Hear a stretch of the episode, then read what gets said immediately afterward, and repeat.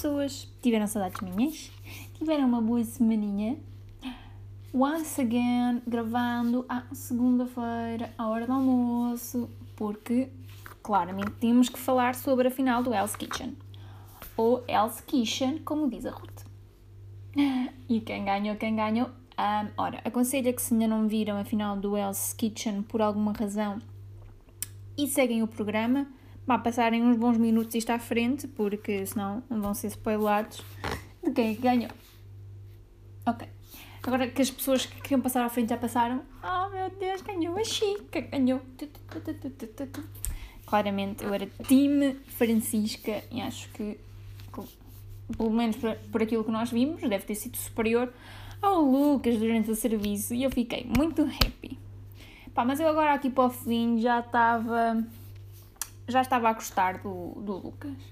Eu acho que o Lucas é daquele aquele género de pessoas que nós numa primeira interação achamos que é tipo um bruto completo, um mono, um, pá, uma pessoa mesmo má. É assim, nós durante o programa fomos vendo que ele era um bocadito fofito e tal. Ah pá, pronto. E... Mas fiquei muito feliz porque é uma chica. Um, e fiquei doida porque, opá, vou ter saudades do, da forma de falar do Lucas. Vós metendes-me no lodo. Trabalhai. Não sei, eu não sei se é assim que se fala na terra de onde ele é, que por acaso também não sei de que terra que ele é, mas eu não sei se é assim que se fala na terra dele ou se ele foi para a Alemanha e agora voltou para Portugal e não sabe falar bem português, mas pronto. Ou então é da personalidade dele, gosta de falar assim para as pessoas. Mas teremos saudades desta forma estranha de como o Lucas fala. Pá, mas eu ontem, naquelas VTs, eu estava-me a rir Porque ele estava, não estava a dizer coisas com sentido nenhum. Não estava a dizer, ah, eu posso perder, mas não me estragam o conceito. Mas estragam o conceito quê? Tipo, ele é um conceito. Não lhe estragamos o conceito. Ok, pronto. Mas com o regresso também dos, dos antigos concorrentes, estamos todos cientes que o Raul é. Pronto, não faz niente, niente do Patavina. Sempre que estava, aquilo aparecia na televisão, não estava a fazer nada. Nunca estava a fazer nada. E quem ficou chocado porque o Lucas escolheu o João? Eu fiquei. Mas pronto, só queria fazer este update que fiquei muito feliz. O Lucas não ficou com o conceito estragado e a Francisca venceu. Amanhã à próxima. Amanhã à próxima temporada do Hell's Kitchen, que eu estou aqui pronta para receber. Em falar em comida, mas não tem nada a ver. Esta semana percebi uma coisa um pouco estranha. Não esta semana, isto é uma coisa que uma pessoa se vem, vem vindo a perceber Uh, mas, de facto, as músicas em inglês, se nós as traduzirmos para português, são muito estranhas. Muito, muito estranhas. Uh, imaginem, por exemplo, Watermelon Sugar do Harry Styles. Como é que nós traduzimos isto para português? Imaginem uma música. Pedrada, açúcar de melancia. Pedrada, açúcar de melancia. Pedrada, açúcar de melancia que sentido é que isto faz? Mas é, isto em inglês soa bem. Watermelon sugar high. Em português, poderá dar açúcar de melancia. É que nem sequer faz. Isto também não é para fazer sentido. Mas qualquer música que vocês tentem traduzir de inglês para português, é, é um conceito muito estranho.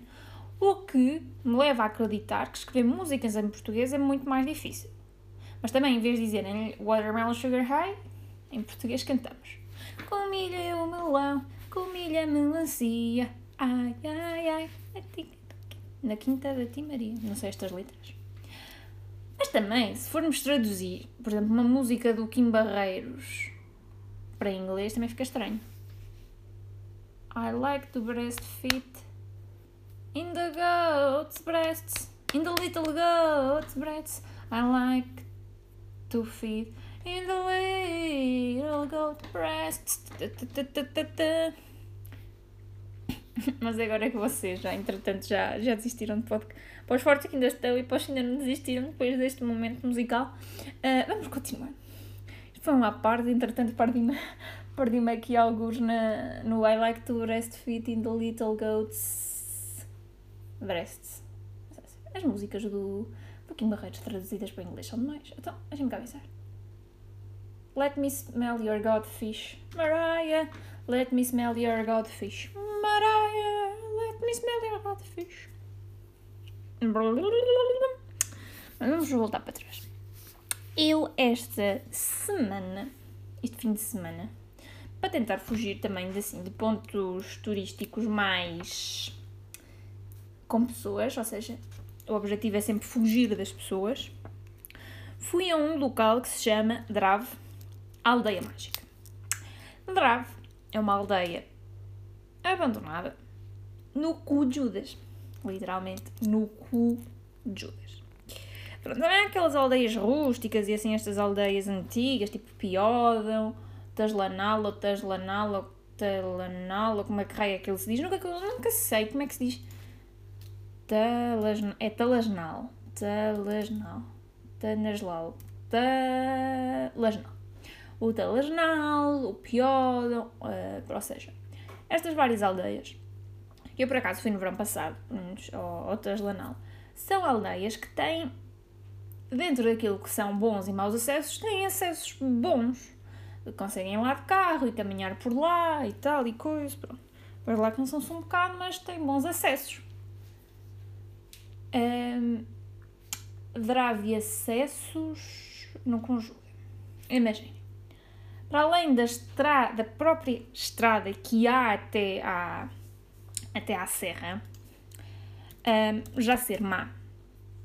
Depois chega a, um, a, um, a uma parte que já nem sequer tem tipo uh, petróleo, não, tem petróleo, já não tem alcatrão, é tipo terra batida para uma coisa que é a descer a pique, mas tipo a pique, vocês não estão bem a perceber. Um, pronto, e depois tipo cheio de, de, pedras e de areia em que tem que descer, ok, descer faz-se bem, e eu desci. E mesmo assim descer não se faz bem porque se pode mandar um, um grande tralho. Descemos até Drave, ainda, ainda descemos com o carro um bocado na areia, uh, na terra batida, porque senão era longínquo, era muito longínquo deixar o carro, opa, era uma caminhada do catano. Uh, ainda deixámos o carro um bocado abaixo na terra, mas entretanto depois o resto já ficava muito a pique e depois era difícil trazer o carro para cima, então a pé. Está logo com o Judas.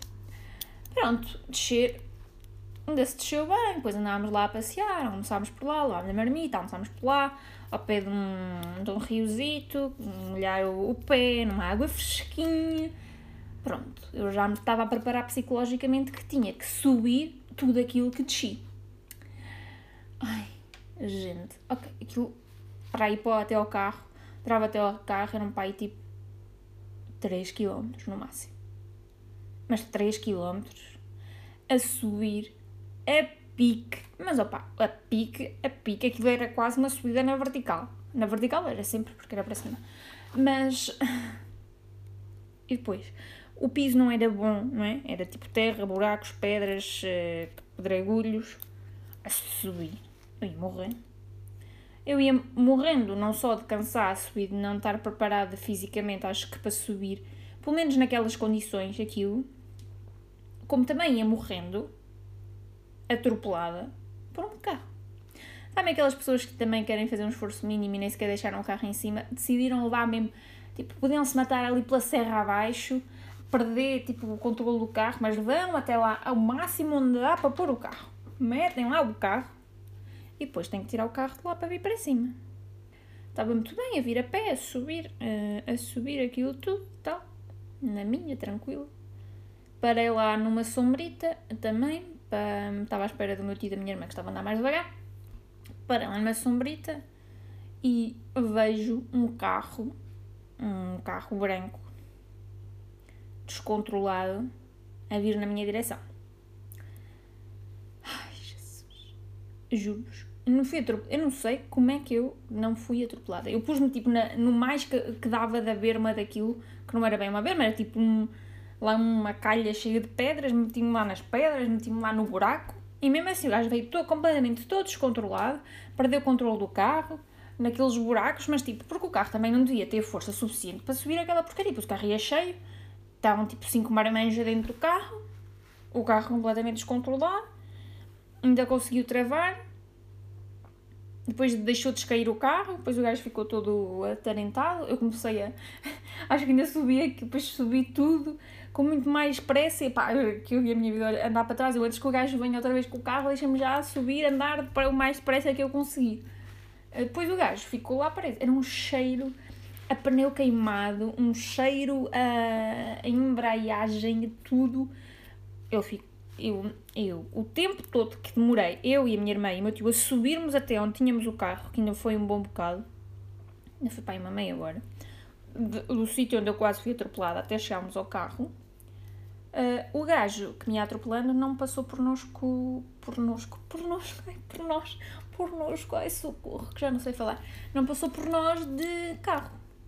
Ou seja, ele ficou lá. E depois eu penso, um reboque também tem uma grande dificuldade em chegar lá. Como é que eles vão tirar de lá o carro? Não sei, se calhar ainda lá estão hoje. Se calhar hoje, a esta hora, ainda lá estão com o carro.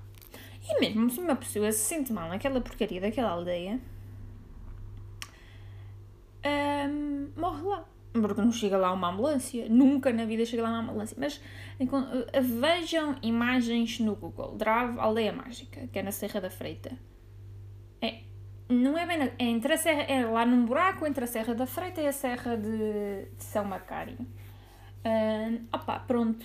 Uh, aquilo é bonito, mas, aquilo é uma coisa que se vê só uma vez. A mim não me apanham lá mais. Vos garanto que a mim não me apanham lá outra vez. Vocês olham as fotos que aparecem no Google, é logo aqui da, da, da Drave e veem logo que isto é aqui num buraco Pá, é bonita, é uma cascatadinha, não sei o quê, mas opa. A mim não me apanham lá outra vez. A não sei que façam tipo uns acessos espetaculares que dê para ir lá de carro. A mim, ó pessoal, poupem-me. Mas vocês quiserem, vão lá, que aquilo é lindo e bonito e é um dia engraçado. E se tiverem força nas canetas, se não forem fracos como eu, eu também sou. Sou claramente uma pessoa bem mais fraca que, que a maioria, mas epá, fui, não volto. Até porque, claro, claro que eu, como sou eu, aquilo era, né? Uma pessoa ia fazer trekking, mas eu achei por bem que ia com, porque não gosto assim de roupa jacular à pele e não sei o quê. Um, não estava estava calor, mas não estava muito calor, mas o sol não estava forte, então eu fui toda de branco, com um vestido comprido de linho, para estar branco para expelir a radiação solar e também para ser mais fresco e para ser mais fácil uh, movimentação. Eu não sei o que estava a pensar quando levei um, um vestido de linho para fazer trekking. Pá, pois eu, o meu vestido ficou preso nas silvas e começou-se a puxar os fios no meu vestido de linho. E eu chorei. Não chorei, mas tive muita vontade de chorar. O meu vestidinho de linho ficou preso nas silvas. Por isso não aconselho. Bom, não façam como eu, vão bem equipados vão preparados psicologicamente para descer, para subir aquilo que tem que descer.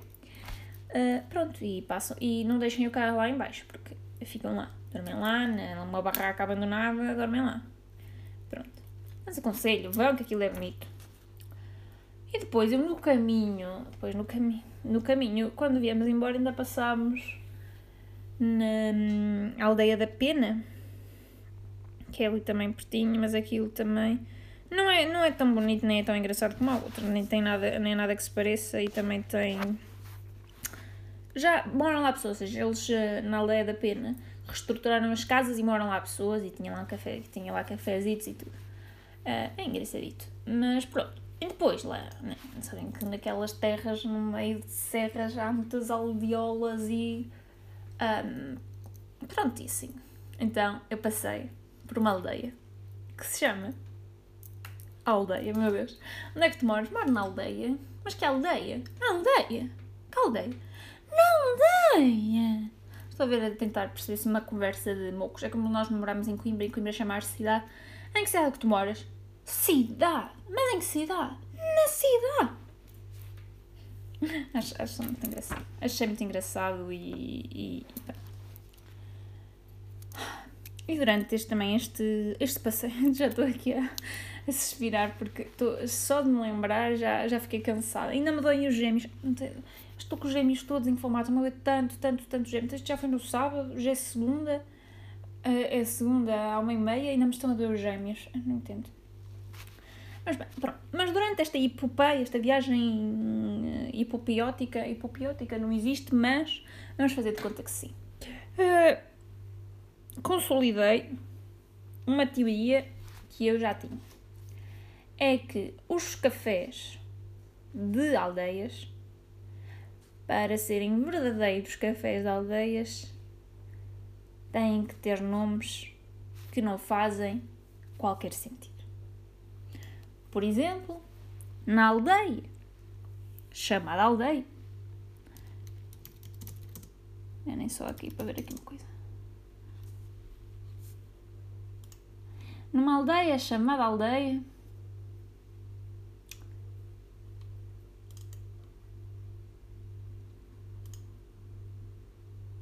eu encontrei um café que se chamava. Não, como é que vocês acham que se chamava o café? É o café do Zé, é a tasca do Manel, é o Zé dos Ossos, é o Quinho dos Ossos. Como é que acham? Como é que acham que se chama? Tem nada a ver com nada, com, não tem nada a ver com nada do que vocês estão a pensar ou como vez pensariam. O café chamava-se Fonte do Camelo. Agora, se há camelos ali, nunca, nunca houve ali camelos. Se havia ali uma fonte perto, nem de perto nem de longe. Então o café chamava-se Fonte do Camelo. Porquê? Mas vocês repararem, se passarem assim tipo em aldeolas e não sei o quê, os cafés têm todos nomes estranhérrimos. Tipo, flor do arbusto, estufa do café. Fonte do Camelo é uma coisa que eu nunca mas sabem, são sempre assim com combinações estranhas. Café estragado, isso também não. Mas assim, nomes boa, boa, boa, boa estranhos. É, o, o clássico é, é o café e o nome da família, pronto. O meu avô paterno tem um café da aldeia. Adivinhem lá como é que se chama o café. Como é que se chama o café da aldeia? Café Matos é com o apelido. Assim há muitos, acho eu. Mas os nomes normalmente são estranhos. Eu quando abri um café vai-se chamar. Pá, a fonte do camelo partiu tudo. Eu já não tenho. Ah, eu já não tenho. Opa. O meu café vai se chamar carro voador. Porquê? Vai se chamar. Então, fundo de camelo também não faz sentido absolutamente nenhum, porque o meu café não se pode chamar carro voador. É assim que se vai chamar. Carro voador.